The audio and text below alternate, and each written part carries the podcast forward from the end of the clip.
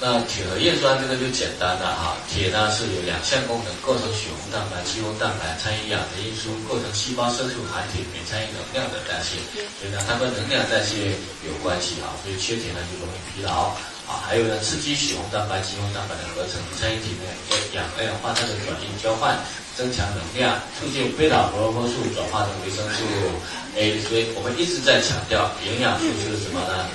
均衡的，它们相互之间都有作用的。你看贝塔胡萝卜素要转化成 A，都需要什么？维铁的差异嘛。那铁的吸收又需要维生素 C 的差异嘛。所以营养素是相互作用的，好，会促进抗体的产生，增进药物在肝脏当中的。分解哈，那缺铁的时候很简单，贫血引起智力发育损害、行为行为改变，降低抗感染能力，增加机体对铅的吸收，出现了烦躁、头晕、工作能力下降、恶心、便秘、腹泻、神经功能紊乱啊，所以不能够让自己缺铁，特别是小孩子更不能缺铁哈。小孩子缺铁呢，对智力的发育那是不可逆的啊。所以我们讲，如果是儿童，儿童系列就不要挑了，五岁之前。鹅蛋、鹅铁、多维、鹅钙、鹅硒啊，就每一种通通都要吃啊，一天至少能吃四个左右啊，最少最少吃四个左右，不用挑，没什么好挑的，通通都需要。如果不补的话，小孩子那个免疫力啊各方面都有问题。其实儿童系列不用选择这样的买，全部都吃。那一般来讲，像我的儿子五岁之后，慢慢的就让他学会吞啊，慢慢就吃成年人的了，他的量才够，量才够啊。最之后就啊，这是顺便谈啊。那么食物来源是我们谈的，磷酸用的呢是那个啊，用的是不马酸亚铁啊，不马酸亚铁的吸收率高一些，然后里面再加什么东西呢？菠菜。浓缩素哈，所以记得我们每一颗营养素都是什么全息和均衡的，每一颗营养素都是全息和均衡的。好，那男性一般呢，如果有吃贝利健的话，几乎都不用再补铁质酸片的哈，够了哈。除非呢是有严重的胃出血和痔疮出血才需要补一下，正常是不要的啊，因为铁会重复利用啊。那女性因为每个月有生理周期的丢失，所以呢才需要。补一下，两个、四个、六个都可以，一般也够了啊。这是铁质叶酸片啊。那简单讲，膳食纤维。膳食纤维呢，以前我们没有把它当归的营养素一种，因为以前膳食纤维呢，它是属于呢化学结构跟糖分是一样的，又不被人体吸收啊，所以我们。啊，没有把它归类成一类营养素啊，但是呢，在八十年代的时候，为什么后来重视它呢？因为在国外，在欧洲，在美国，他们是有阶级的，讲明白吗？啊，中国自从毛泽东之后呢，就消灭了阶级啊，所以在欧洲、美国都没有阶级，那些富人阶级，那么他们在八十年代的时候呢，就认为呢。啊，吃粗粮呢是底层的人的事，他们是比较高等的，所以他们一般吃呢精白米和精白面啊。八十年代，所以呢，这群人到了九十年代之后呢，高血压、高血糖、痛风、糖尿病，通通都出来了。那因为呢，低层的阶级呢，就因为吃粗粮，所以没有问题。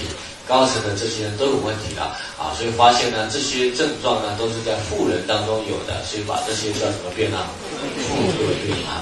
那传来中国之后，中国是没有阶级之分，所以你会发现，不管有钱人没钱人都 得了啊。所以这是那个那个时候，所以九十年代后呢，美国 FDA 呢才把膳食纤维呢把它重新列出来，变成一种营养素啊来补充啊，所以呢必须补充一些营养素。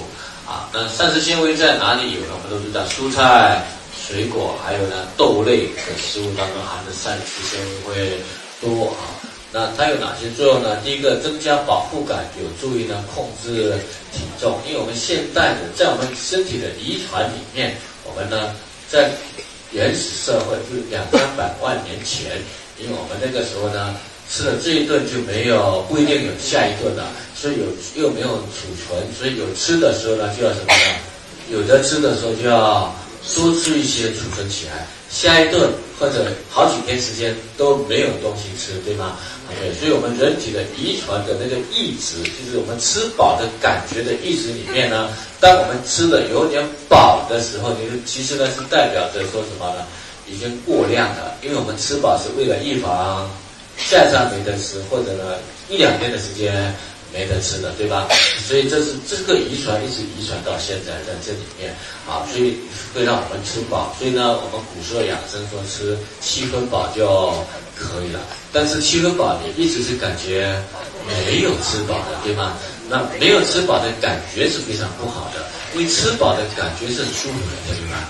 吃饱是很有幸福感的啊，所以比如说你吃的很饱之后，然后呢再来一小盒哈根达斯，那幸福感就油然而生了。因为再饱那有感觉的，这样明白吗？啊，所以饱腹感是有。